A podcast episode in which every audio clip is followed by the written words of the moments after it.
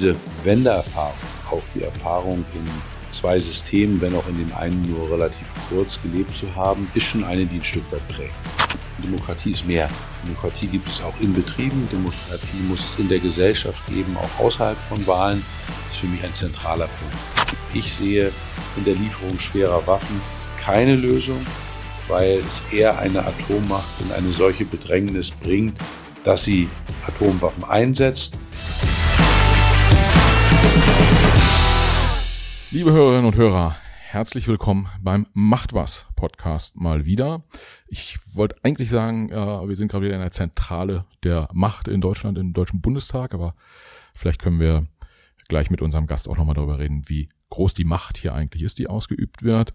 Auf jeden Fall haben wir jemanden zu Gast, wo ich jetzt einfach mal äh, geschätzt sagen würde, einer der Top 50 äh, einflussreichsten Politiker in Deutschland auf, auf jeden Fall. Er ist nämlich Fraktionsvorsitzender von der Partei Die Linke hier im Bundestag äh, und sein Name ist Dietmar Bartsch. Dr. Dietmar Bartsch, um äh, genau zu sein. Herr Bartsch, herzlich willkommen. Schön, dass Sie da sind, beziehungsweise dass ich hier sein darf. Ich besuche Sie ja und äh, ich freue mich aufs Gespräch. Ja, sehr gerne. Mal sehen, was Sie so fragen. Ja, äh, ich habe da natürlich mich ganz solide vorbereitet und ähm, habe auch das eine oder andere, ja, ich sag mal, nicht ganz so einfach gängige Thema. In den heutigen Tagen oder in der heutigen Zeit ist das ja leider Gottes nicht zu vermeiden, ähm, was ich gern mal mit Ihnen besprechen wollen würde. Aber Ehrlicherweise würde ich starten wollen äh, mit dem für mich persönlich und für, ich glaube, auch alle Hörer äh, da draußen, die Millionen, wichtigste Thema, äh, was wir überhaupt haben können. Äh, Sie sagten gerade schon in unserem Vorgespräch, Ihr Wahlkreis ist Rostock. Und das bringt mich direkt dazu, was tun wir beide, dass der FC Hansa Rostock ab nächstem Jahr für immer in der Champions League spielt und die auch möglichst häufig gewinnt. Also ich bin erstmal sehr froh, dass der FC Hansa die zweite Liga gehalten hat. Nach dem Aufstieg war das nicht so normal. Und äh, das letzte Spiel gegen den HSV wird nochmal ein besonderes sein, ist nicht nur ausverkauft, sondern äh, das ist ein Symbolspiel. Und ich würde mir wünschen für die nächste Saison, dass wir erstmal nochmal die Klasse halten. Und wenn es irgendwann eine Perspektive gibt, wirklich in die erste Liga zu kommen, dann habe ich auch nichts dagegen, Champions League zu spielen. Aber da sind wir im Moment noch weit weg. Also hoffe ich, dass vielleicht der erste FC Union in der nächsten Saison international spielt, vielleicht sogar Champions League, auch das wird am letzten Spieltag entschieden. Also als jemand, der auch Fußballfan, der mit dem FC Hansa groß geworden ist, damals noch ganz früher Empor Rostock, äh, habe ich immer noch eine enge Beziehung und freue mich über jeden Sieg und äh, über jedes Bergauf. Ja, das ist doch super. Das kann ja dann nur eine gute äh, Podcast-Runde werden heute hier, äh, weil ich da ja eine ähnliche Bindung habe und meine Hörerinnen und Hörer wahrscheinlich schon tick genervt sind, dass ich hier und da den FC Hansa Rostock äh, nochmal erwähne. Was wir vielleicht nachher dann nochmal diskutieren, ist, ob wir nicht gesetzlich irgendwie was machen können mit dem Champions League-Thema, damit das nicht so lange dauert. Aber äh, da schauen wir dann mal.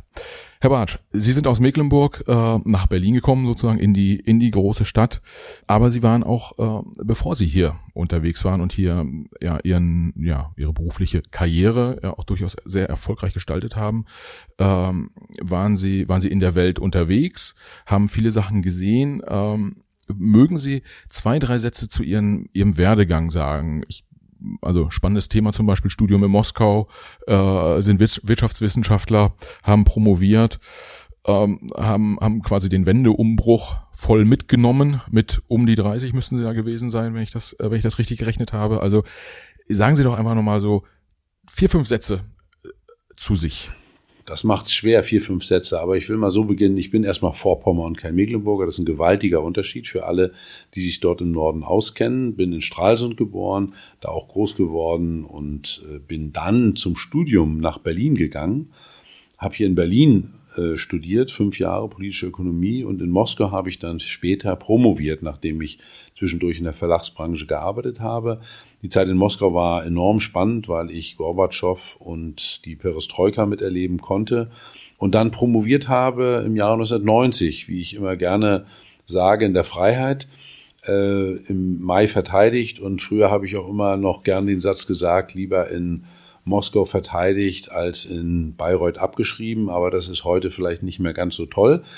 Und ähm, war dann wieder in der Verlagsbranche und bin dann in die Politik gekommen, wo ich jetzt seit einigen Jahren bin. Nicht durchgängig, hatte zwischendurch auch mal eine Pause, aber äh, bin jetzt seit einigen Jahren Fraktionsvorsitzender der Linken, bin immer noch überzeugter Norddeutscher, wohne jetzt auf dem DAS und bin allerdings berufsbedingt natürlich viel in Berlin und auch viel im Lande unterwegs. Das bringt die Aufgabe so mit sich. Allerdings auch, weil Sie ja von der Welt gesprochen haben, habe ich das Privileg, bevor ich Fraktionsvorsitzender wurde, als Haushaltspolitiker habe ich dann doch eine ganze Menge von der Welt sehen können, weil ich zum Beispiel den Einzelplan Entwicklungspolitik gemacht habe.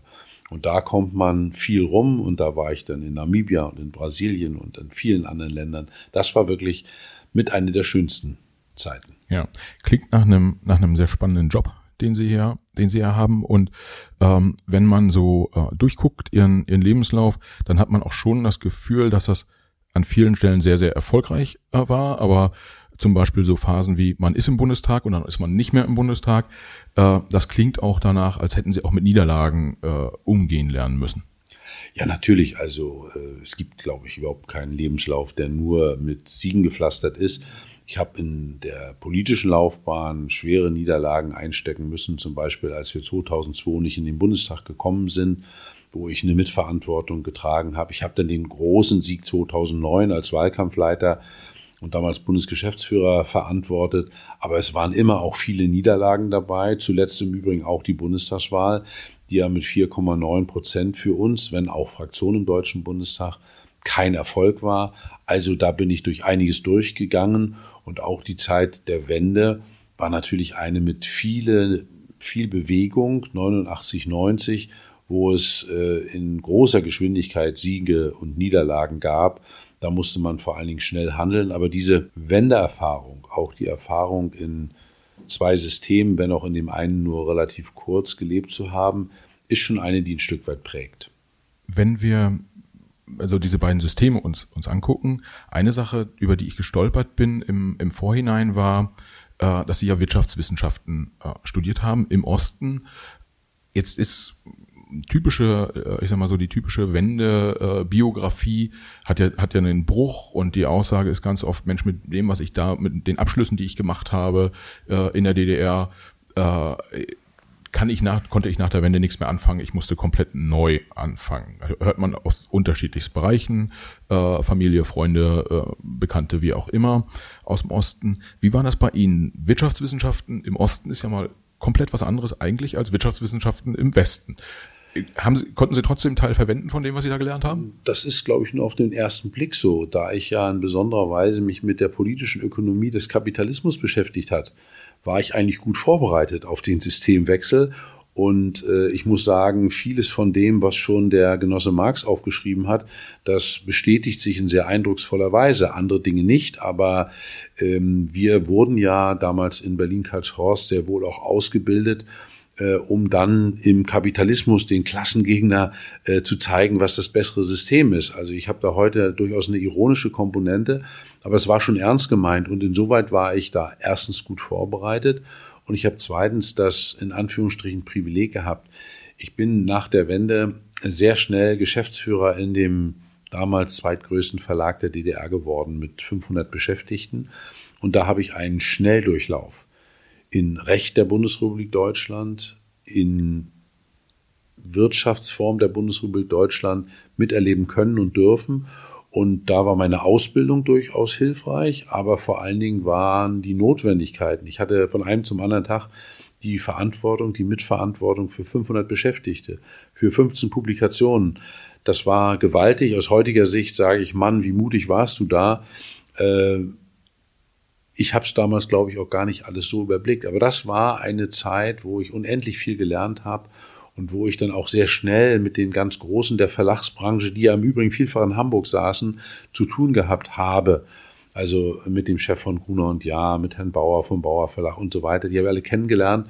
Und das war für mich dann auch im Übrigen eine Schule, die mich dazu gebracht hat, äh, mich dann in der PDS zu engagieren, weil ich gesagt habe und auch der Meinung bin, das berechtigte Ende des Staatssozialismus kann auch nicht das letzte Wort der Geschichte gewesen sein. Ja, und ähm, wenn man wenn man sich das jetzt so anguckt, ähm, der Systemwechsel sozusagen, ähm, die Arbeit im Kapitalismus, also in der Verlagsbranche, wahrscheinlich auch ähm, äh, trotz, ich glaube, die junge Welt war es, ähm, der Verlag, äh, der ja. Verlag junge Welt, also ähm, wahrscheinlich auch ein Stück weit Rendite getrieben zumindest. Irgendwie, also Arbeitsplätze mussten ja gesichert werden, es musste Geld verdient werden.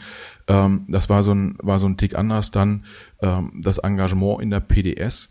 Kann man trotzdem sagen, Sie haben sich dann relativ schnell nach der Wende auch in dem Vereinigten Deutschland wohlgefühlt oder ähm, gab es da auch noch immer so Abstoßungseffekte oder? Ja, ich habe eine Riesenchance bekommen und natürlich, äh, das war vom ersten Tag an nicht mehr eine karitative Veranstaltung, sondern es galt knallhart äh, die Zahlen, die unterm Strich am Monatsende nach Lohnkosten, Vertriebskosten und Druckkosten, alles, was da bezahlt werden musste, steht. Und da war nichts mehr mit Zuschüssen, woher auch immer. Das war eine riesige Herausforderung. Und natürlich war das wahrhaftig nicht nur mit Lächeln verbunden, sondern es gab unendlich viele Tränen. Wir mussten Publikationen schließen. Ich musste ganz viele Menschen äh, auch entlassen. Das ist wahrhaftig nicht angenehm gewesen. Aber die Alternative wäre halt äh, das gemeinsame Gehen ins Wasser. Und ich bin da in großer Transparenz und Offenheit in dem Verlag mit anderen da umgegangen. Und am Ende des Tages kann ich sagen, äh, große Teile haben es auch geschafft anzukommen. Es gibt heute noch Publikationen wie das Mosaik oder äh, andere, den Bummi, die gibt es weiterhin, äh, aber viele andere eben auch nicht. Und äh, ich kann nur sagen, die Herausforderung war damals gewaltig. Ich war Familienvater, habe zwei äh, Kinder gehabt, die gerade in die Schule kamen und da hat man natürlich auch eine Verantwortung. Und das war eine Zeit, die nicht nur leicht war. Und da, äh, ja, es war ja schön, dass man auch reisen konnte. Das war sicherlich auch ein Gewinn. Und ich bin gerne äh, zu meiner ersten Reise damals, also nach der Wende ersten Reise, nach Portugal gefahren und habe das genossen, gar keine Frage. Aber äh, es war auch sehr schnell klar, dass äh, diese Wiedervereinigung auch äh, Verlierer mit sich bringen wird, auch im Osten. Und äh, das war auch mein Engagement. Ich habe dann in der Verlagsbranche beim Zeitungsverlegerverband, beim Zeitschriftenverlegerverband auch die Sonnenseiten kennengelernt und äh, wie ich immer sage, Industrie und Adel kennenlernen dürfen. Das ist äh, sehr wohl auch prägend, aber da ist meine Sozialisation immer so gewesen, dass das nicht so nur mein Ding war. Ja, und das bringt uns eigentlich direkt dazu, äh, wenn man sich so politische Positionierung anguckt und dann, äh, wenn man irgendwo mal nachfragt, wo sind Sie denn zuzuordnen, äh, dann heißt es immer so, ja, der Dietmar Bartsch, der ist so bei den Reformern in der, in der Linken irgendwie so. Ähm, können Sie mir erklären, was das bedeutet? Naja, das ist äh, ja die Übernahme von Einsortierungen, die es schon lange vor der Wiedervereinigung gab. Bei den äh, Grünen gab es dann auch immer die Realos oder auch Reformer und die Fundis. Und das ist ein Stück weit übernommen worden, äh, was immer man unter Reformern versteht. Also ich glaube, dass damit gemeint ist, dass wir für eine Reform des Gesellschaftssystems stehen und dass wir gerade am Beginn der 90er Jahre auch dafür gestanden haben, die Partei zu reformieren. Die SED war zu Recht gescheitert und wenn es eine linke Partei, eine demokratisch-sozialistische Partei geben sollte, dann hat es dringend Reformen benötigt. Und da habe ich einen Beitrag geleistet, das voranzutreiben. Äh, ich stelle immer fest, dass das ein bisschen auch nach Bedarf genutzt wird. Manche sagen dann auch, naja, ist halt ein Sozialdemokrat, das ist böse gemeint. Und manche sagen, ist ein Kommunist, ist auch böse gemeint. Also ähm, ich, ich glaube, dass vielfach diese Einordnungen ein hohen, hohes Maß an Funktionalität haben. Und ich möchte das dann möglichst immer im politischen Bereich an den konkreten Taten, an den politischen Positionen messen. Und da würde ich äh, sagen, dass ich in besonderer Weise dafür stehe. Jetzt logischerweise dass wir das soziale Korrektiv im Deutschen Bundestag sind, dass bei uns äh, die soziale Frage die zentrale ist, aber nicht in ihrer Plattheit gute Löhne, gute Renten, die weiterhin wichtig sind, sondern sehr wohl auch soziale Frage, die ökologische Frage ist eine zutiefst soziale Frage. Das Thema Digitalisierung ist eine zutiefst soziale Frage. Die Friedensfrage ist am Ende eine soziale Frage und, und, und. Also das ist, muss unser Markenkern sein. Und daran möge ich, äh, mögen mich Menschen messen, die Einordnung und was dann geschrieben steht. Wenn man einmal dann Reformer ist, kommt man auch aus der Schublade ja. nicht raus. Das ist mir relativ egal. Ja, das heißt, im Prinzip würde ich da jetzt rein interpretieren, Sie finden die Demokratie gut. Noch besser finden Sie Demokratie, wenn die sozialen äh, Werte stärker äh, im, im Fokus stehen, als sie als heute vielleicht an jeder Stelle stehen? Also ich bin der festen Überzeugung, dass äh, Demokratie ein zentrales Markenzeichen einer fortschrittlichen Gesellschaft sein muss, wobei ich Demokratie wahrhaftig nicht reduziere darauf, dass man alle paar Jahre seine Wahlentscheidung abgibt, sondern Demokratie ist mehr. Demokratie gibt es auch in Betrieben, Demokratie muss es in der Gesellschaft geben, auch außerhalb von Wahlen. Das ist für mich ein zentraler Punkt. Und genauso wichtig, mindestens genauso wichtig, ist das Thema Chancengleichheit, was ich als soziale Frage äh, bezeichne. Jedes Kind muss überall auf der Welt die gleichen Chancen haben, seine Fähigkeiten und Fertigkeiten zu entwickeln. Das ist für mich zentral. Das ist die zentrale soziale Frage. Äh, es kann nicht sein, dass Kinder in Armut auf unserem reichen Planeten aufwachsen. Und deshalb ist für mich, sind die Eckpfeiler einer Gesellschaft, die zukunftsfähig ist, eben wirklich Demokratie, Chancengleichheit und Freiheit. Ja. Ähm, eine, eine Frage, die mir in den letzten Wochen, Monaten häufiger mal quasi so in den, in den Schoß gefallen ist, wenn ich äh, mit Politikern gesprochen habe, war, ähm, dass es ja an unterschiedlichsten Stellen so eine gewisse, ich sag mal so, latente Unzufriedenheit gibt mit Politikern, äh, bei den, bei den Bürgern. Das ist vielleicht auch äh, einfach Teil des, Teil des Spiels. Mm, bei so, bei dem einen oder anderen Thema frage ich mich aber auch, ist unseren, gerade so den politischen Entscheidungsträgern bewusst, dass auch die, die Qualität ihrer Arbeit, sage ich mal, ähm, wichtig ist auch für eine positive Weiterentwicklung und ein gutes Bestehen unserer Demokratie, weil platt gesagt, wenn die Repräsentanten unserer Demokratie, wenn die keinen guten Job machen, dann mag das ja negativ auf das System abfärben und dem einen oder anderen da, der da draußen auf der Straße läuft, sagt, ja, guck mal, in, in China bauen die einen Flughafen in zwei Jahren und hier in Berlin, das dauert 20 und kostet irgendwie das Zehnfache. Also ganz plattes Beispiel. Naja, das ist ja auch eine sehr ernsthafte Frage. Der Flughafen in Berlin ist da so ein gewisses Symbol. Manche Dinge werden im Nachhinein dann übrigens, siehe Hamburger Philharmonie, ganz anders dargestellt, dann sind sie doch Heldentaten. Äh, die Demokratie hat, so wie sie jetzt ist, natürlich ihre Grenzen. Wir werden zum Beispiel im Deutschen Bundestag nicht daran gemessen, was wir so alles machen, sondern wir werden ausschließlich daran gemessen, welche Zahl an einem Wahlabend aufleuchtet. Nur das ist das Kriterium. Und dass diese Zahl auch Ergebnis von Agieren ist, ist völlig unbestritten. Aber allein die Tatsache, dass wir in vier Jahresrhythmen denken müssen, bringt natürlich automatisch eine Begrenzung mit. Deswegen sage ich, die parlamentarische Demokratie muss dringend ergänzt werden. Es müssen, ja, Volksbefragungen, Volksentscheide, das alles muss eine Rolle spielen. Direkte Demokratie, Elemente direkter Demokratie sind meines Erachtens enorm wichtig. Ich würde die sogar mit Wahlen verbinden. Aber wir haben, Sie haben das völlig richtig beschrieben, ein Problem. Denn auch bei den letzten Bundestagswahlen gibt äh, über ein Fünftel der Menschen, die gar nicht zur Wahl gehen. Da das gesamte Angebot ist immer nur, na, die Politiker sind alle gleich. Jeder nur, also ich, dieser Satz, steckst in einen Sack, immer wenn du raufschlägst, triffst du den richtigen. Oder sie heben alle nur die Hände bei den Diätenerhöhungen, den kenne ich. Der ist zwar falsch und auch albern, aber wir müssen das ja trotzdem ernst nehmen. Und deswegen glaube ich, dass wir gerade in der Politik die Aufgabe haben, unterschiedliche Entwicklungsrichtungen deutlich zu machen. Und nicht diesen Drang in einer Mediengesellschaft geht es natürlich um Medienrepräsentanz. Und wer nicht äh, präsent ist in den Medien, hat verloren. Das alles sind Grenzen auch von Demokratie. Das muss einem bewusst sein.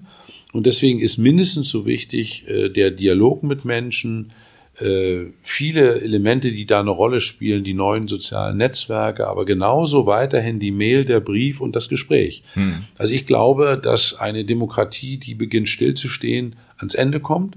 Und deswegen brauchen wir auch dringend eine Weiterentwicklung der parlamentarischen Demokratie in Deutschland. Ja, ich habe äh, vielleicht da quasi so anekdotisch Ihren Kollegen, den Roderich Kiesewetter, äh, zuletzt gefragt, woher er glaubt, das Vertrauen der Bürger äh, kommen soll, dass äh, man die 100 Milliarden Sondervermögen für die Bundeswehr, zu dem man ja stehen kann, wie, wie man möchte, ich vermute, Sie haben da eine andere Perspektive drauf als er, aber grundsätzlich, warum sollen die Bürger glauben, dieses Geld wird sinnvoll ausgegeben von den gleichen Leuten im Prinzip, die es nicht geschafft haben, vor einem Jahr äh, Impfstoff zu bestellen. Ja, mal so zwei plakative Themen aufzugreifen. Wie geht man als Politiker damit um? Wie halten Sie auch Kontakt zur Basis und zeigen im Zweifel an der Stelle auch, also jetzt an der oder an anderer Stelle inhaltlich Kompetenz?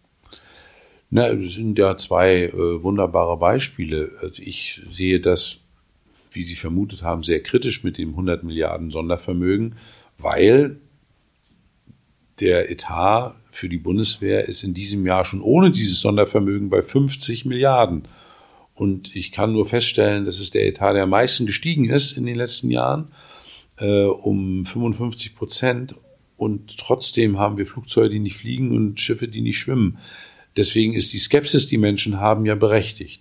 Und ich glaube, dass es generell falsche Entscheidungen sind. Aber Sie haben recht. Politik wird daran gemessen, was sie im Konkreten leistet. Und ich will Ihnen ein anderes Beispiel sagen. Einer der beliebtesten Politiker und mit dem großen Wunsch ausgestattet, dass er denn Gesundheitsminister werden soll, war Karl Lauterbach, weil er in der Opposition wunderbar insbesondere den Minister Spahn stellen konnte, Finger in die Wunde gelegt hat und gesagt hat, was alles falsch läuft und wie man es richtig macht. Jetzt ist Karl Lauterbach Gesundheitsminister und gibt jedenfalls hin und wieder keine gute Figur ab. Weil all die Dinge, die er vorher bei Tische, vor Tische gesagt hat, da ist nicht mehr sehr viel von übrig. Da sieht man auch, dass Politik erstens auch in Zwängen ist, die nicht so einfach zu überwinden sind. Ich habe schon manchen Oppositionspolitiker erlebt, der dann im Regierungshandeln nicht mehr sehr viel von dem umgesetzt hat.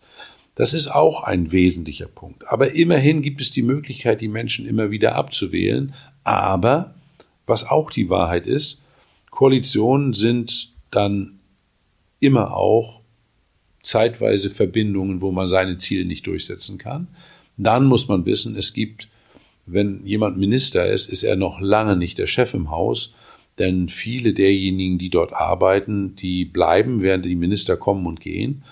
Und es gibt natürlich im Moment so rasante gesellschaftliche Veränderungen, die das ganz schwierig machen, das immer zur vollsten Zufriedenheit zu machen. Und ich würde eines wiederum auch nicht als Maßstab nehmen. Wenn Menschen sich kritisch äußern, was reichlich passiert, dann ist das manchmal eine Minderheit, die muss man sehr ernst nehmen. Minderheitenschutz ist ein ganz wesentliches Element in der Demokratie. Aber man darf auch nicht so tun, dass das denn das Volk ist, was diese Meinung hat. Ich kenne nicht eine einzige Frage, wo das Volk eine Meinung hat. Es gibt viele, die nicht im Parlament sitzen, die das dann in, für sich in Anspruch nehmen und sagen, ich spreche für das Volk.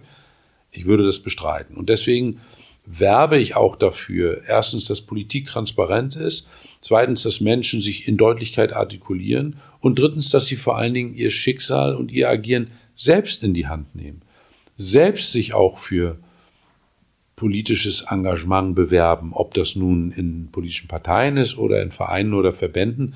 Ich glaube, dass es enorm wichtig ist, weil das sichert sozialen Zusammenhang. Wenn wir jetzt aktuell, wir haben die vielen Geflüchteten aus der Ukraine, wenn es da nicht gesellschaftliches Engagement geben würde, dann würde es alles scheitern. Das kann Politik auch teilweise gar nicht leisten. Und auch im Gesundheitswesen, Politik kann Rahmen schaffen, Politik kann äh, wegen meiner äh, äh, auch falsche Entscheidungen treffen. Am Ende ist die Frau oder der Mann, die Ärztin oder die Schwester, die vor der Patientin steht, die entscheidende. Denn das Wort der Zuwendung, das Streicheln ist manchmal tausendmal mehr wert als die richtig verabreichte Medizin. Ja, kann man, kann man damit vielleicht sagen, also vielleicht kurz, auch der Herr Kiesewetter war bei dem Ausgeben der 100 Milliarden sehr vorsichtig und auch kritisch, auch äh, seinem, mit seinem eigenen Lager kritisch. Äh, da würde ich jetzt auch nicht davon ausgehen, dass er es einfach so raustun will, die Kohle. Ähm, aber davon mal abgesehen, kann man vielleicht auch sagen, die Politik schafft Rahmenbedingungen und ist manchmal vielleicht auch von den Erwartungen, also die Erwartungen sind schlicht und ergreifend auch an Politiker oder Politikerinnen ein Tick zu hoch und ähm, ja, es muss, also viel muss halt auch einfach vor Ort passieren. Naja, zu hoch. Also erstens haben ja Politiker eine Verantwortung, wie hoch sie die Erwartungen schrauben. Und natürlich ist es nicht so, dass man in Wahlkämpfen mit Bescheidenheit und Realismus Punkte macht, sondern man macht Punkte, indem man in großer Deutlichkeit, in großer Zugespitztheit diejenigen, die Verantwortung haben, kritisiert und sagt, was man alles viel, viel besser machen würde. Damit schrauben wir teilweise Erwartungshaltung sehr hoch und manchmal sind Enttäuschungen groß. Ich kenne das auch aus eigenem Erleben. In meinem Heimatland Mecklenburg-Vorpommern waren wir als erstes in der Bundesrepublik in Regierungsverantwortung. Und natürlich habe auch ich Erwartungen sehr hochgeschraubt und gesagt, wenn wir in Verantwortung sind, werden wir die Arbeitslosigkeit relevant reduzieren. Ich würde so einen Satz nie wieder sagen, weil äh, das ist eigentlich unangemessen und ist ein Versprechen, was real nicht einlösbar sein. Es kann im Übrigen sein, dass die Arbeitslosigkeit relevant zurückgeht, aber das kann man niemals in einem Bundesland allein entscheiden. Deswegen die erste Verantwortung liegt bei uns. Die zweite ist, dass Erwartungshaltungen natürlich auch, auch über Medien, auch über die Menschen selbst in einer Weise hochgeziegelt werden, dass das kaum realisierbar ist. Aber ich sage nochmal, dann zu sagen, ist alles unrealistisch, können wir nicht hinkriegen, dann ist man bei Wahlen noch wieder raus. Das ist ein Widerspruch, der nicht einfach auflösbar ist. Ja, ja.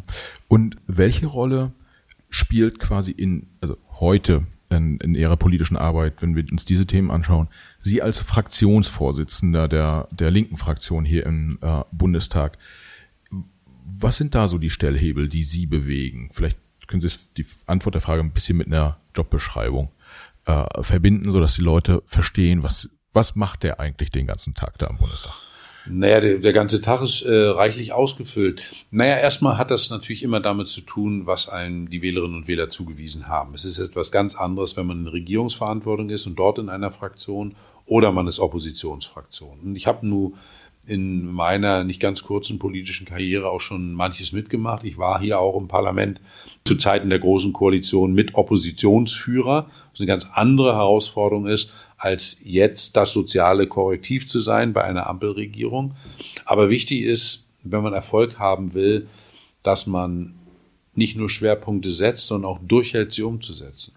Denn im Deutschen Bundestag werden selbstverständlich alle Probleme behandelt. Das ist richtig und ist auch gut so. Aber als vergleichsweise kleinere Partei ist man gezwungen und muss man sich darauf konzentrieren, äh, wirklich Schwerpunkte umzusetzen. Und das heißt natürlich in besonderer Weise dann bei denjenigen zu sein, die einen gewählt haben. Es gibt ja Gründe, warum uns auch bei der letzten Wahl, wenn auch das Ergebnis enttäuschend war, äh, zweieinhalb Millionen Menschen gewählt haben. Deren Interessen wahrzunehmen, muss die erste Aufgabe sein. Und das muss organisiert werden. Hier gibt es einen knallharten parlamentarischen Ablauf mit diversen Ausschüssen, mit diversen Anforderungen, was auch internationale äh, Aktivitäten betrifft. Das muss man realisieren.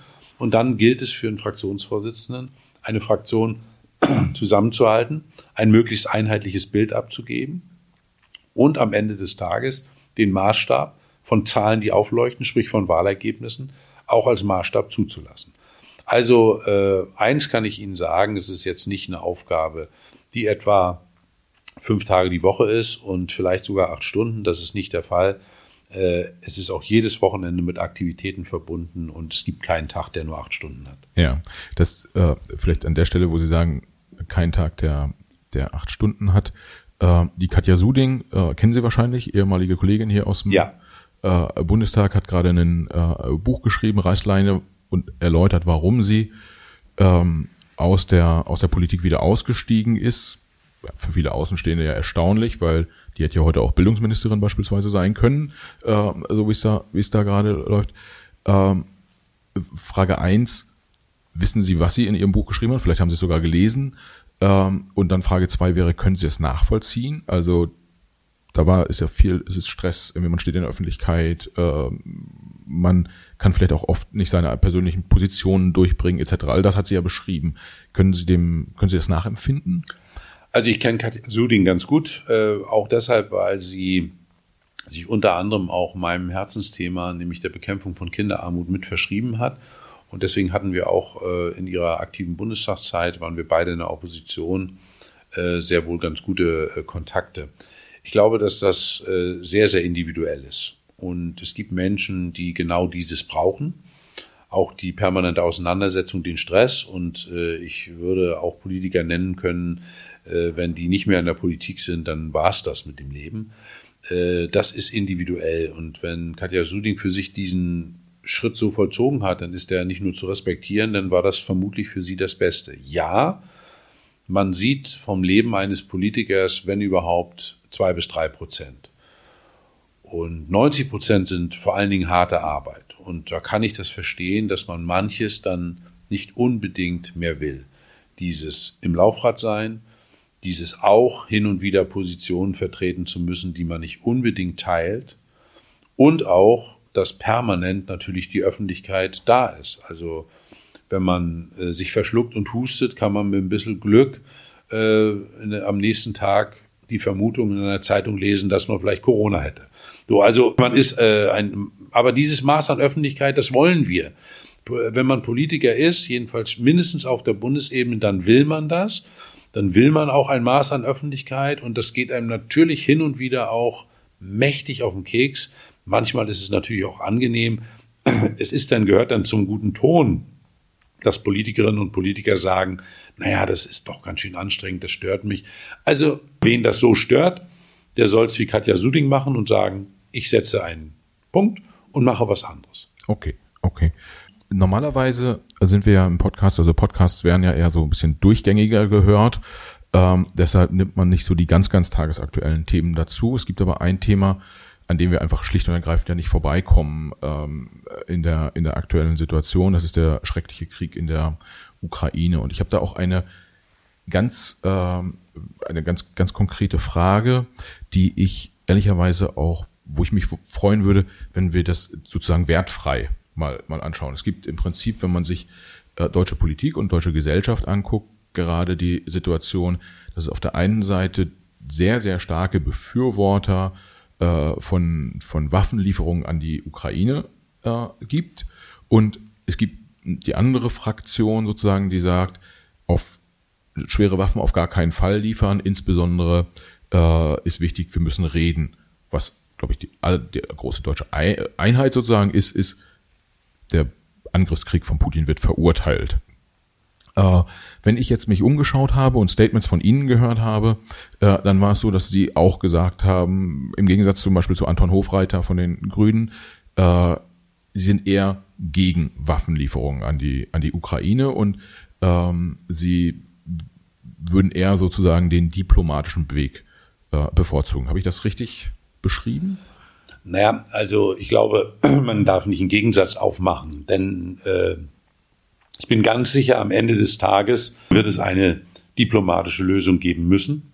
Es wird keine militärische Lösung geben können. Und das heißt, dass man alles versuchen muss, was möglich ist. Und es gibt ja auch, wenn auch Mini, aber auch Mini-Erfolge. Zum Beispiel, dass die Zivilisten aus Mariupol weg konnten. Zum Beispiel, dass es Gefangenenaustausch gibt. Also das muss fortgesetzt werden und am Ende des Tages muss es ein, ja, eine diplomatische Lösung geben. Die darf nicht ein Diktatfrieden sein. Ähm, aber Sie haben ja eine Frage gestellt, wo, glaube ich, niemand in unserem Land so ganz einfach nur sagen kann, dagegen dafür. Natürlich ist dieser moralische Druck, dass man dort helfen müsse, da. Den kann ich auch nachvollziehen. Man muss nur ganz sachlich die Frage stellen, führt denn das dazu, dass es wirklich den Krieg verkürzen würde? Was ist denn das Ziel dieser Waffenlieferungen? Ist es vielleicht nur eine hammerharte innenpolitische Diskussion? Denn eines ist schlicht die Wahrheit. Wir haben nur gar keine schwere Waffe geliefert. Warum liefern eigentlich die Vereinigten Staaten nicht ihr modernstes Kriegsgerät? Aus gutem Grund. Und ich finde es völlig falsch, dass wir diese innenpolitische Diskussion auf diese Art und Weise führen. Ich möchte nicht, dass die Gefahr eines dritten Weltkrieges, eines Atomkrieges befördert wird. Ich möchte, dass dieser Krieg in der Ukraine möglichst schnell aufhört. Das ist doch völlig klar. Diese Dinge zusammenzubringen, das ist die Aufgabe. Und es gibt niemanden, niemanden, der in irgendeiner Weise die Lösung hat, dann hätte er sie schon verkündet. Ich kann manches an dem Weg, den Olaf Scholz und die Bundesregierung beschritten hat, nachvollziehen, die lange skeptisch waren bei der Lieferung von Waffen, die dann mit großem Tohuwavo äh, von sieben Panzerhaubitzen gesprochen hat, die geliefert werden. Ich bin sehr gespannt, wann sie geliefert werden. Äh, ich glaube, dass da sehr, sehr viel Innenpolitik dabei ist und das ist in einer solchen Situation meines Erachtens falsch. Ich äh, meine, man muss alles tun. Ja, der Weg der Diplomatie muss immer wieder genutzt werden. Helmut Schmidt hat gesagt, lieber hundertmal reden als einmal schießen. Jetzt wird geschossen, jetzt gibt es furchtbare Opfer. der Krieg Putins ist ohne Wenn und Aber zu verurteilen und alle Relativierungen, die NATO hat, das, ist, das weiß ich alles. Aber das ist alles, das rechtfertigt nicht diesen wahnsinnigen Angriffskrieg. Und deswegen bleibt es dabei, Zielstellung muss sein, es möglichst schnell zu beenden. Jede Reise, weil es gibt ja viele, die jetzt auch die Reisen kritisieren. Ich bin gegen Tourismus, aber äh, wenn eine Reise etwas bringt, nur zu, nur zu. Also das ist, glaube ich, der Weg und äh, ich sehe in der Lieferung schwerer Waffen keine Lösung, weil es eher eine Atommacht in eine solche Bedrängnis bringt, dass sie Atomwaffen einsetzt. Dann kommt das Argument, dann darf man mit einer Atommacht gar keinen Krieg mehr führen. Ja, deswegen drängen Länder wie Pakistan, wie Nordkorea alle nach Atomwaffen, damit sie faktisch nicht angreifbar sind. Aber es ist eben nicht mehr so wie im Zweiten Weltkrieg, dass man militärisch obsiegen kann und dann sagen, jetzt wird eine neue Ordnung aufgebaut. Das alles, finde ich, muss man beachten. Niemand sollte sich da leicht machen und vor allen Dingen sollte man nicht Menschen diskreditieren, die sagen, ich bin dagegen, weil ich dort eine grundsätzlich andere Haltung habe, wie ich im Übrigen auch versuche, diejenigen, die sich ganz schwer tun, aber sagen, am Ende des Tages müssen wir doch den Ukrainern helfen. Auch das nehme ich ernst. Meine Position ist klar gegen die Lieferung von Waffen, weil sie keinen Frieden schaffen werden. Ja, ich habe ähm, also das, wenn wenn ich jetzt als da ja der totale Laie drauf gucke, dann äh, wirkt das für mich oder ist das für mich wie die Unterstützung einer einer Selbstverteidigung sozusagen, was was man auch dort mit Waffen ähm, versucht. Äh, versuche aber noch mal stärker diesen diplomatischen Ansatz zu verstehen. Was, was bedeutet das jetzt mal ganz praktisch gesprochen? Ähm, versucht man dann, äh, wer auch immer, äh, so jemanden wie Wladimir Putin einmal am Tag, zweimal am Tag, dreimal am Tag irgendwie anzurufen und zu sagen, irgendwie Junge, jetzt ist mal gut, hör mal auf, hör mal, also das, das gesprochene Wort, wie, wie funktioniert Pol äh, äh Politik und Diplomatie an der Stelle? Ja, wenn es so einfach wäre, man ruft mal an und ja. sagt, hör mal endlich auf. Ich glaube, das haben viele gemacht, das ist auch im Vorfeld passiert. Aber zum Beispiel hat Herr Guterres ja Putin und, äh, also Moskau und Kiew besucht. Und natürlich gibt es danach äh, Aufträge. Und Diplomatie ist ja eben nicht das, was tagtäglich in der breiten Öffentlichkeit und unter äh, Aufsicht von Kameras stattfindet, sondern das muss vielfach im Kleinen stattfinden. Ich sage nochmal, Zivilisten aus Mariupol rausgeholt, war auch eine diplomatische Leistung und war gut. Gefangenenaustausch ist immer gut, Abzug von Truppen ist immer gut und, und, und. Also jede, jede Lösung, wo man ein klein wenig Luft atmen kann, ist gut. Und das kann nur im Kleinen passieren. Und da sage ich, alle diplomatischen Kanäle müssen offen bleiben. Und da ist die Außenministerin aus meiner Sicht natürlich die oberste Diplomatin. Ich finde das etwas schräg, wenn nur ausgerechnet die Außenministerin permanent über Waffenlieferung redet. Das ist eigentlich nicht ihr Job. Ihr Job ist, sie ist oberste Diplomatin Deutschlands. Und da kann ich nur sagen, sagen die Leute, ja, mit Putin ist kein Verhandeln. Äh, ich sage immer wieder versuchen. Es ist und bleibt eine Atommacht. Und es wäre im Übrigen auch gut gewesen, ja, nun kann man sagen, man hat im Zweiten Weltkrieg gesehen, wie man es beenden muss. Äh, da ist es beendet worden. Ob das so beendbar ist, das wage ich zu bezweifeln. Und die Gefahr einer atomaren Auseinandersetzung ist gewaltig hoch. Deswegen wissen Sie, wenn ich genau wüsste, das und das muss man machen, ich hätte es lange verraten und nicht diesen Podcast abgewartet. Ja, okay. Jetzt als, Pod als Podcastmacher sage ich natürlich schade, also generell schade, weil äh, ich glaube, was klar ist, es gibt nicht das Rezept, um diesen äh, äh, Krieg zu beenden, leider, leider Gottes und ähm, was ja auch in der wichtig, wichtig ist in der Demokratie, in der deutschen Demokratie, äh, dass man unterschiedlicher Meinung sein kann und es dann auch ein Ringen um die richtige Lösung gibt. Dann äh, würde ich gerne ein äh, Thema mit Ihnen besprechen. Also im Prinzip wir, Sie haben ja vorhin gerade schon angesprochen, die Wahlergebnisse äh, der Linken, gerade bei der Bundestagswahl. Jetzt hatten wir äh, das Saarland und Schleswig-Holstein. Das war jetzt auch nicht so mega, äh, um es mal, um's mal vorsichtig zu formulieren. Ähm, die Hörerinnen und Hörer werden wahrscheinlich den Podcast hören, nachdem Nordrhein-Westfalen auch schon äh, gelaufen ist. Deshalb können Sie da schon mal eine, eine äh, können Sie mal Prozentpunkte nennen. Was, was glauben Sie? Äh, wie wird es da sein? Also Fakt ist, wenn die das danach ja. hören, äh, es ist so, dass die Wahlen im Saarland, in Schleswig-Holstein in besonderer Weise und auch in Nordrhein-Westfalen für uns schwere Niederlagen waren. Ich würde auch nicht raten, das irgendwie landespolitisch zu erklären. Die Ursache liegt äh, schon zentral bei uns auf der Bundesebene.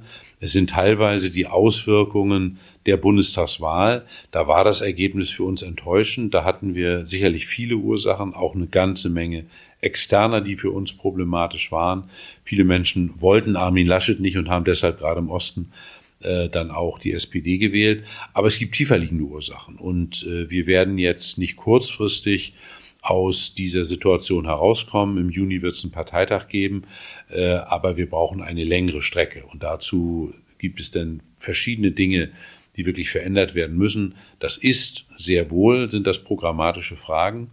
Also wir müssen über einige Dinge, die Herausforderungen, die stehen, ob Klimawandel, ob schreiende soziale Ungerechtigkeit, die Pandemien, die Kriege dieser Welt, äh, da glaube ich, brauchen wir eine programmatische Diskussion, ohne nun äh, zielorientiert gleich ein neues Programm zu verabschieden. Wir brauchen einige strukturelle Veränderungen dringend und wir müssen eingriffsfähig werden in aktuelle Politik. Deshalb, es wird eine Durststrecke geben, aber ich habe nun in meiner politischen Karriere das eine oder andere auch an Krisen durchgemacht und habe auch gesehen, dass die Partei dann am stärksten war, wenn die Krise am größten ja. war. Was heißt strukturelle Veränderungen? Also ähm, anderes Personal heißt ja noch nicht zwingend, dass sich die Struktur dann ändert. Nee, ich habe ja auch nicht von personellen, sondern von strukturellen Veränderungen gegeben. Personell werden wir auch, äh, der Parteitag wählt alles neu im Juni und da wird es mit Sicherheit Veränderungen geben. Wie Sie wissen, ist ja eine Vorsitzende zurückgetreten und die wird auch nicht wieder kandidieren. Äh, das sind aber dann die Ergebnisse, die personellen Fragen. Äh, strukturell meine ich, dass wir insgesamt auf den Ebenen ein mehr an zusammen und an haben müssen, denn wir haben zu viele Gremien, zu viele unterschiedliche Interessenlagen. Äh, das ist erstmal gut für eine Partei, aber die Zusammenführung, die klappt im Moment zu wenig. Und ich sage das auch ganz klar, wir brauchen dann auch wieder mehr Führung. Also die Partei muss wieder in Deutlichkeit geführt werden. Und alle äh, Gremien, auch Fraktionen, haben ein Stück weit genau dieser Führung, was Parteientage beschließen, das äh, muss Grundlage sein, auch zu entsprechen. Ja. Da haben wir Defizite in der letzten Zeit gehabt, viel zu viele Machtzentren. Da ist auch aus meiner Sicht von vielen etwas viel gespielt worden mit der Partei. Wir standen viel zu lange ziemlich gut da und dann glaubte der ein oder andere spielen zu können. Das ist jetzt nicht mehr möglich. Und ich wünsche mir, dass alle wissen, dass wir jetzt nicht unsere unterschiedlichen Sichten der einen oder anderen Position nach vorne stellen müssen, sondern wir haben so viel politische Konkurrenz, dass eigentlich die Gemeinsamkeit dominieren müsste. Ja, und ist ähm, das mehr führen, heißt das auch so ein bisschen mehr Basta? So machen wir es jetzt? Oder? Äh? Nee, es geht gar nicht um Basta, aber es muss äh, Diskussionsprozesse geben, die auch zu einem Ende geführt werden. Und wenn Sie so wollen, dann können Sie auch äh, das so nennen, wenn dann Entscheidungen getroffen sind, dann müssen sie auch getragen werden. Ja. Die jetzige Situation, dass manchmal dann jeder meint, nö, ich sehe das anders, das ist bei Gewissensentscheidungen. Da bin ich zum Beispiel in meiner Fraktion der Auffassung, das sind deshalb Gewissensentscheidungen, weil jeder nach seinem Gewissen entscheidet ob nun Sterbehilfe, Präimplantationsdiagnostik oder auch Impfpflicht. Das sind Gewissensentscheidungen. Aber es gibt andere Dinge, wo es das nicht geben darf. Und da muss es ein Mehr an Gemeinsamkeit geben. Ja, und ähm, Sie haben auch die Programmatik angesprochen. Ähm, was ich ähm, gelesen habe letztens nochmal, war quasi so, so eine Art Abschiedsbrief, die der, den der äh, Fabio Di Masi äh, veröffentlicht hat, als er gesagt hat, er kandidiert nicht mehr für den, für den Bundestag äh, letzte Mal. Und äh, wenn ich es richtig verstanden habe, war so die Quintessenz, äh, die Linke ist so ein bisschen, läuft vielleicht so ein Stück weit einem Zeitgeist hinterher, der gar nicht zur Linken passt. Also dieses, das, die woken Großstadtbürger, die man versucht irgendwie zu bedienen, äh, die sind vielleicht gar nicht ihre, im Marketing würde man sagen, Zielgruppe. Äh, die wählen dann eh anders und äh, der Landarbeiter oder oder weiß ich nicht der Stahlarbeiter oder so fühlt sich nicht mehr vertreten von ihnen. Ist, hat, hat er damit recht gehabt? Ähm, ist das das, was Sie auch mit Programmatik meinen? Also zunächst mal müssen wir feststellen, dass uns bei der letzten Bundestagswahl deutlich weniger Arbeiterinnen und Arbeiter und auch Arbeitslose gewählt haben. Und das ist für eine linke Partei kein gutes Zeichen. Ich finde erstmal, dass jede und jeder, der die Linke wählt, sich richtig entscheidet. Und mir ist auch relativ wurscht, warum und äh, aus welcher äh, Gruppe, Klasse oder er sonst kommt. Aber eines muss für eine linke Partei immer klar sein. Wir stehen an der Seite derjenigen, denen es vergleichsweise schlecht geht in dieser Gesellschaft. Und das sind natürlich, das sind die Arbeitslosen, die Arbeitnehmerinnen und Arbeitnehmer, das sind viele Rentnerinnen und Rentner. Deswegen haben wir eine besondere äh, Aufgabe, was die Wahrnehmung von Ostinteressen äh, betrifft. Und äh, ich will aber das nicht gegeneinander stellen. Also en vogue, äh, was heißt das? Gleichstellungspolitische Fragen, die gehören natürlich auch zur Linken. Aber der Markenkern, das Zusammenführen dieser Interessen, das ist die Aufgabe einer linken Partei. Und dass ich nicht gegeneinander stelle, das ist halt ein schwuler Arbeiter und das ist halt ein farbiger Arbeiter. Also das ist, das können doch keine Widersprüche sein. Man muss genau, ja, gibt es Interessen und wir haben ein, ein solches Maß an Ungerechtigkeit in der Gesellschaft wo ganz viele betroffen sind. Und da will ich diese Dinge nicht gegeneinander ausspielen, sondern mehr auf die gesellschaftlichen Grundfragen gehen. Und deswegen finde ich eine solche Diskussion und der Linken vorzuwerfen, na, die macht mehr das und das, ja, damit bedient man genau dieses Narrativ. Wenn man sagt, na ja, wir nehmen aber nicht mehr die Interessen der Arbeiter und Rentnerinnen und Rentner wahr. Das kann man immer wieder sagen und dann glaubt zum Schluss der Arbeiter und der Rentner das auch und sagt, ich wähle die nicht mehr. Das ist aber nicht der Fall. Ich kann das nur an der konkreten Politik, die hier in der Bundestagsfraktion gemacht wird, beweisen, dass wir in erster Linie die Partei sind, die für das Soziale steht. Da kann man sich die Anträge angucken, kann man sich Redebeiträge angucken. Das ist die Wahrheit.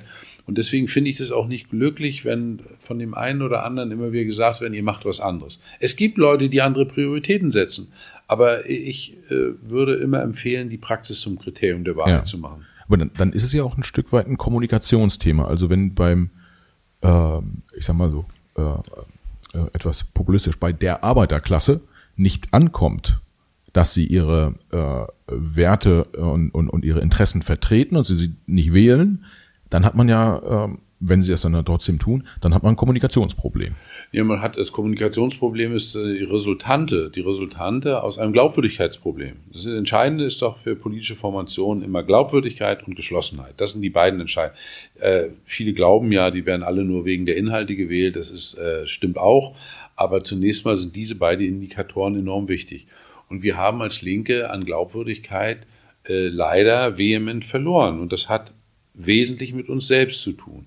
Und wenn, äh, gerade wenn dann auch noch wichtige Personen aus der Linken sich verabschieden und austreten, ich meine ausdrücklich nicht Fabio De Masi, äh, der ja Mitglied der Linken geblieben ist und wo es verschiedene äh, Ursachen gegeben hat, dass er äh, jetzt eine Pause machen wollte. Aber äh, das ist das entscheidende Gut. Und Glaubwürdigkeit, die kriegt man nicht, indem man sagt, wir haben jetzt Glaubwürdigkeit. Ja. Das ist hammerharte Arbeit und das ist nur über längere Zeiträume zu erwerben. Ich war dabei, als die Partei damals völlig am Boden war, da hieß sie noch PDS und hatte gerade bei der Bundestagswahl 2,4 Prozent erzielt. Im Westen war gar nicht daran zu denken, dass wir mal einen Fuß auf die Erde gekriegt haben.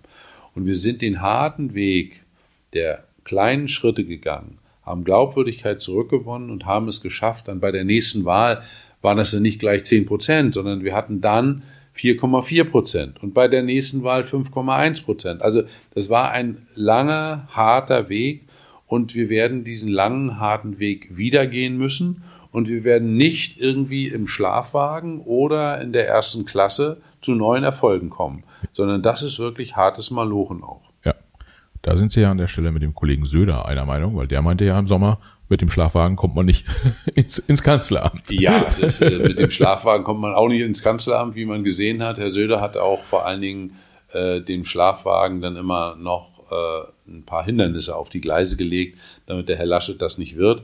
Aber ich glaube, damit ist auch abschließend klar, dass er nicht Kanzler wird in diesem Leben. Das auch das gucken wir dann später nochmal in ein paar, in ein paar Jahren. gerne später mal angucken. Ist ja meine Prognose. Äh, schauen wir mal, finde ich aber auf jeden Fall eine, eine spannende Prognose und den Markus Söder habe ich auch auf der Liste, den frage ich dann mal, was, was er davon hält.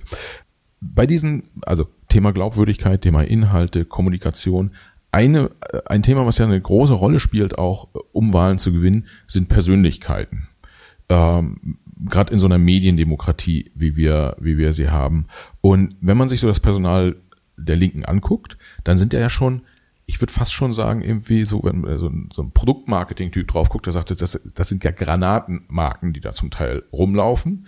Äh, hohe Bekanntheit, äh, polarisieren stark, etc. Also Gysi, Wagenknecht, auch sie selber, äh, Petra Pau, alles mögliche. Ja? Also das, da, da äh, äh, ist viel Potenzial da, aber von außen betrachtet hat man das Gefühl, wenn man so, also wenn man mal das Glück oder vielleicht sogar Pech hätte, irgendwie bei in einem, in einem Gremium bei der, bei der Linken mal mit dabei sein zu dürfen, da sitzen alle mit dem Messer zwischen den Zähnen sich gegenüber.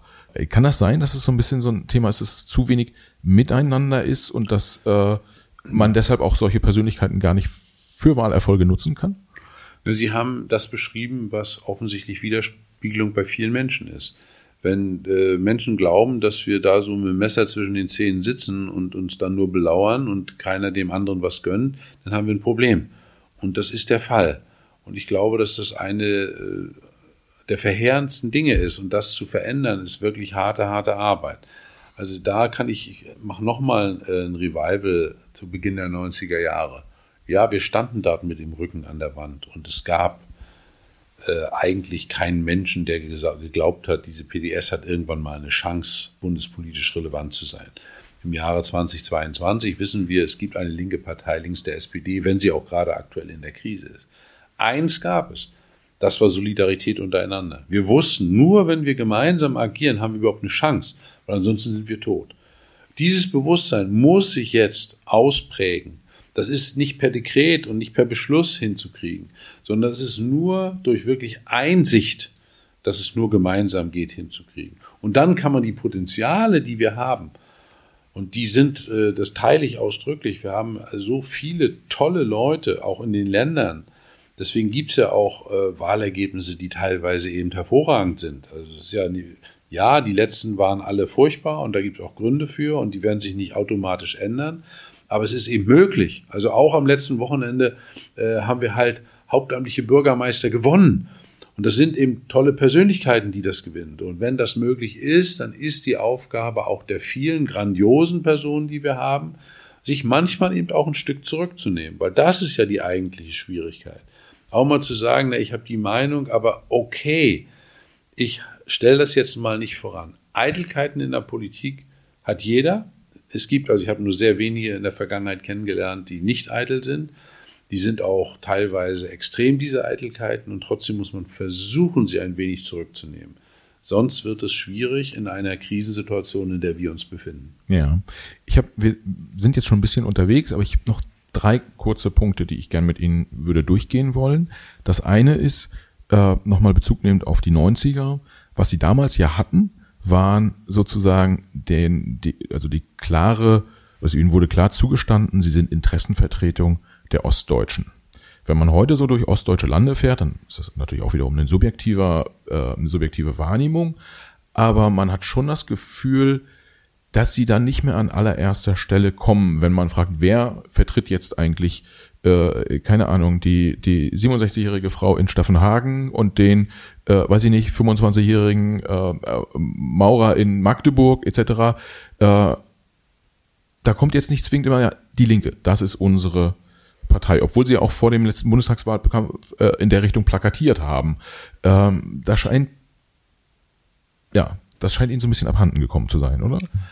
Also es ist immer noch so, dass wir Kompetenzzuweisungen auf diesem Feld haben, die sehr hoch sind, höher als alle anderen Parteien und auch bei uns mit die höchsten sind. Trotzdem haben Sie recht, es ist nicht mehr so wie in den Anfangsjahren, wo, wenn man gefragt hat, PDS Ostdeutschland, das bringt auch im Übrigen immer mit sich, dass wir im Westen dann immer in allen Ländern tapfer um die 1% gekämpft haben.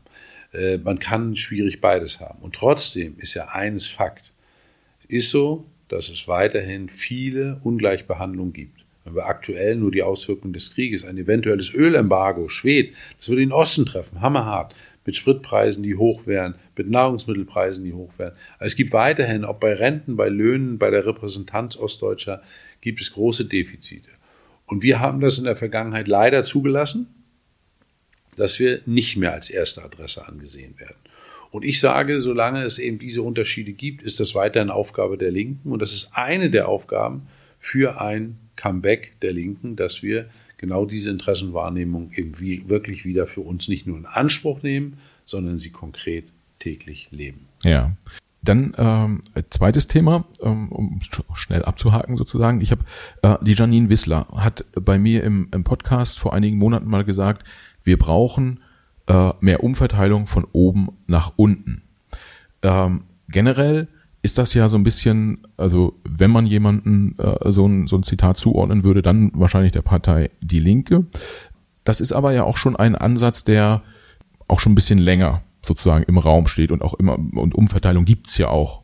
Ja, ich würde sagen, Gott sei Dank bei uns, bei uns im Lande.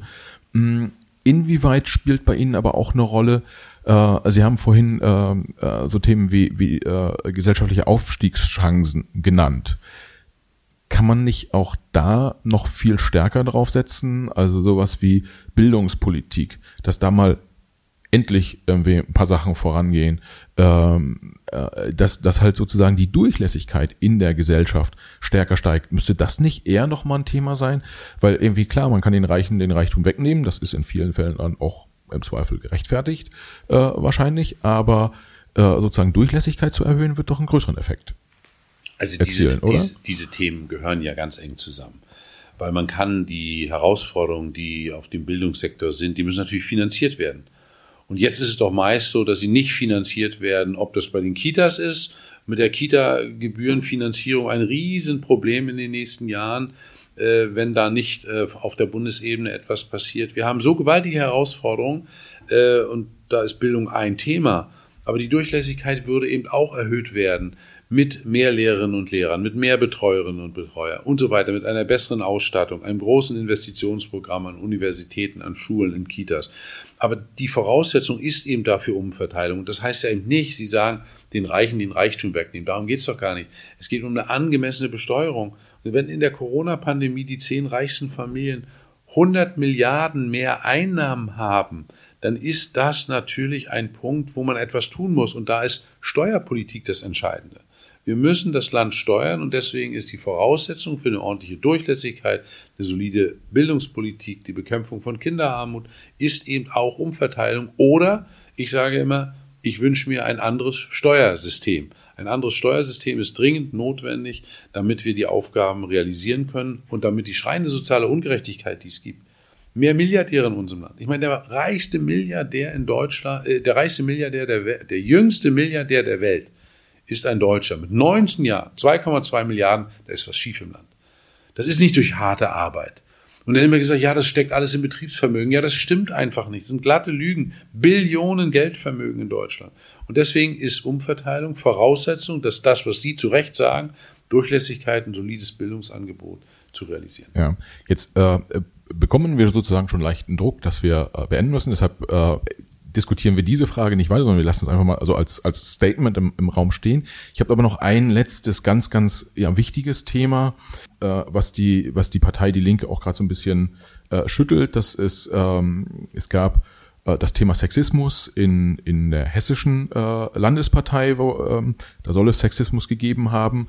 Ähm, in dem Zuge ist dann irgendwann auch über Sexismus gesprochen worden in der, in der Bundestagsfraktion und ähm, auch wenn wir beide das jetzt wahrscheinlich nicht auflösen äh, werden, ähm, was ich an dem Thema, was ja ein sehr, sehr wichtiges ist, ähm, wenn, wenn ich dazu recherchiert habe, ähm, dann habe ich nicht so richtig gefunden, wie kriegt man das aufgelöst, ähm, welche Verantwortung können auch Entscheidungsträger, also es ist halt äh, Janine Wissler als äh, Parteivorsitzende, sie als Fraktionsvorsitzender, äh, was kann man tun, um dieses Thema aufzuklären, äh, im Zweifel halt auch dann äh, äh, Konsequenzen daraus zu ziehen, wenn jemand da auch, weiß ich nicht, wenn es in den Bereich der Straftat geht, irgendwie, da muss da ja auch was passieren.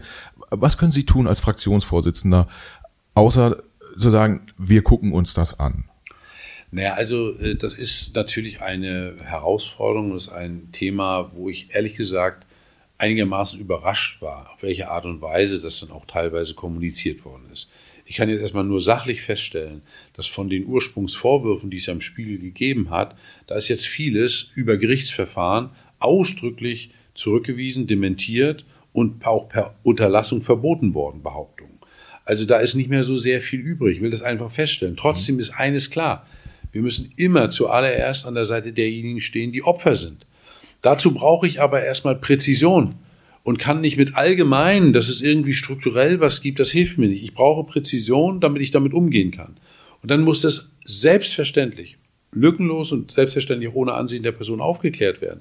Aber auch dafür ist die Voraussetzung, wir müssen überhaupt wissen, was passiert. Wir haben jetzt hier und ich war wirklich äh, sehr überrascht, was wir an Strukturen hier in der Bundestagsfraktion alles haben. Ich kann bisher nur feststellen, es ist von diesen so gewaltigen Vorwürfen des strukturellen Sexismus und so weiter. Ich warte jetzt schon seit Wochen darauf, was ist denn eigentlich konkret gemeint? Das ist bisher sehr dürftig. Trotzdem bleibt der erste Punkt. Umfassend die Opfersicht einnehmen umfassend aufklären und entsprechende Schlussfolgerungen ziehen. Und wir denken bei uns auch logischerweise über Externe nach, weil ich kann ja verstehen, dass dann, äh, Sie haben jetzt meine Reaktion gehört, ich bin da auch ein bisschen äh, deshalb angefasst, weil ich warte immer auf Konkretes. Deswegen bin ich auch der Auffassung, dass man eben über extern nicht nur Sachverstand, sondern externe Hilfe, Aufklärung, Ansprechpartner äh, nicht nur nachdenken muss. Das machen wir alles. Und äh, mir ist sehr daran gelegen, dass wenn es dort wirklich das, was ja behauptet worden ist, und das hat natürlich dann weltweiten Niederschlag über struktureller Sexismus in der Bundestagsfraktion, der ist mir ehrlich gesagt nie in irgendeiner Konkretheit, wir hatten gestern Fraktionssitzung, hätte da ja mal gerne eine Untersetzung gehört, das ist nicht passiert. Deswegen ja. sage ich auch ganz klar, äh, ich möchte gerne über die Dinge reden, die dann wirklich auch dingfest gemacht sind und wo es das gibt und dann wird alles getan, betone alles getan, dass das verändert wird. Ja. Wir haben andere Anforderungen. Das ist ein Problem von Sexismus in der Gesellschaft, gibt es unbestritten. Und das ist das auch in der Linken, gibt es auch unbestritten. Und dass wir dort äh, äh, Defizite haben, also überall, das ist, glaube ich, äh, klar. Ja. Wir müssen da schlicht mehr leisten. Ja, also für mich war wichtig mal so einen konkreten Punkt, also zum Beispiel sich externe Unterstützung, keine Ahnung, sei es irgendwie eine Anwaltskanzlei oder, oder, oder wer auch immer sowas macht, die würde man sich dann äh, ins Haus holen sozusagen. Das machen wir schon. Mit den, wir, wir machen das schon. Wir ja. haben also es ist nicht so, dass es jetzt bei uns alles äh, neu erfunden werden muss. Ja. Wir haben äh, umfangreiche Strukturen da für Ansprechpartner, aber wir werden das jetzt und das ist schon entschieden mit externen auch äh, nochmal weiter versuchen zu vertiefen und zu verbessern. Ja, und ein Punkt, der mir äh, dabei, da sind Sie ja auch nicht anders als sozusagen andere gesellschaftliche Bereiche. Also äh, muss man die die äh, ihre Kollegin die Frau Renner äh, wurde ja zitiert mit es würde es herrscht ein Grundklima des wie hat sie es gesagt übergriffigen äh, was übergriffiges Verhalten beflügelt. Ähm, das ist natürlich was ein, jetzt keine konkrete Einzelsituation, aber führt sowas dann vielleicht auch so dazu, dass Sie in so einer Fraktionssitzung einfach auch einen anderen Blick auf das Verhalten der Kollegen haben und vielleicht ja. dann äh, da auch mal die Hand heben und sagen, hier Kollege, was du da gerade sagst oder machst oder tust, ist nicht in Ordnung? Naja, genau das äh, muss ich mich selbst fragen. Nur trotzdem ist es so, wenn nachdem es einen Spiegelartikel ja. gibt, jemand, der seit vielen, vielen Jahren in der Fraktion ist, die selbst stellvertretende Parteivorsitzende ist, dass der das dann auffällt, dass es so ist, das finde ich problematisch. Das hätte sie dann viel, viel länger ansprechen müssen, deutlich machen müssen und dagegen kämpfen müssen und nicht, weil es jetzt einen Vorwurf gibt, der in der Partei ist, das plötzlich in die Fraktion werfen. Ich finde das ehrlich gesagt, um es deutlich zu sagen, das finde ich unzulässig, weil dann muss man es konkretisieren. Und das hat sie äh, nicht gemacht, sondern hat das nicht etwa in einer Sitzung, sondern hat es über ein RD verteilt und es hat dann weltweit Resonanz gefunden. Ja, äh, auch ich selbst muss darauf in Fraktionssitzungen überall ganz präzise achten weil es ist nicht so, dass da ein Automatismus, ein positiver Automatismus läuft. Das ist ja. unbestritten. Und ich glaube, wir müssen das alles sehr, sehr ernst nehmen. Das ist gar keine Frage. Und wer dort in irgendeiner Weise Opfer ist, da ist selbstverständlich das das oberste Primat, hier Opfer zu schützen. Aber ich kann nicht mit diesen allgemeinen, mit diesen ja. allgemeinen Vorwürfen kann ich ganz schlecht umgehen, zumal wenn sie doch zu einem ganz komischen Zeitpunkt kommen. Jahre äh, kein Wort dazu und plötzlich nach einem Spiegelartikel ist auf einmal dann in einem Gremium, in dem man Jahre ist, wird das auf einmal öffentlich gemacht und etwa nicht intern zuerst, sondern zuerst via Artikel, da habe ich ein Problem mit. Ja, jetzt habe ich äh, die Frau Renner nicht interviewt, deshalb äh, kann ich mich da nur auf das beziehen, was ich, was ich gelesen habe. Ich nehme aber einfach mal mit, es gibt im Prinzip zwei Kernpunkte auf jeden Fall. Äh, Mann, also Mann auch mit Doppel-N, äh, in der Fraktion, äh, inklusive Fraktionsvorsitzenden, müssen einfach auch genau gucken, was passiert Natürlich. da und, und da auch sensibler im Zweifel persönlich werden. Richtig. Und das zweite ist, über externe Unterstützung äh, Themen, die vorgefallen sind, sind auf, entschieden, aufklären. natürlich, selbstverständlich. Ja. Okay, das ist doch, das ist doch gut. Äh, dann verbleibt mir an der Stelle nur noch, dass wir äh, beide nachher nochmal darüber sprechen, wie wir das mit dem FC Hansa Rostock machen äh, und wie wir den in die Champions League bringen. Ansonsten okay, das machen wir und im nächsten Podcast stellen wir dann fest, wir haben Champions League gespielt und reden dann darüber, wie wir die Champions League gewinnen. Ganz genau. Äh, das ist, es geht immer weiter, wie Oliver Kahn sagen würde. Genau. Herr Bartsch, ganz herzlichen Dank. Ich danke Ihnen, alles Gute.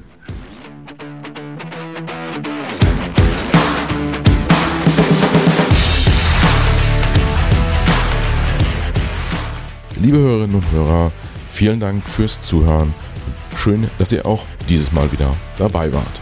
Für die Macherinnen und Macher unseres Podcasts, inklusive meiner Person, Michael, der ja hier netterweise äh, diesen Podcast hosten darf, für uns alle wäre es das größte Kompliment, wenn ihr dem Macht was Podcast eine 5-Sterne-Bewertung und einen positiven Kommentar auf Apple Podcast oder einer anderen von euch genutzten Podcast-App hinterlasst. Wir freuen uns auch, wenn ihr dem Macht was Podcast auf Instagram, Facebook, LinkedIn oder Twitter folgt. Schreibt uns dort gern Nachrichten, kommentiert unsere Episoden, übt gern auch Kritik und macht uns gern auch Vorschläge für Gäste, die ihr mal bei uns im Gespräch hören wollen würdet. Vielen Dank, viele Grüße und bis zur nächsten Folge. Alles Gute, bis dahin. Ciao.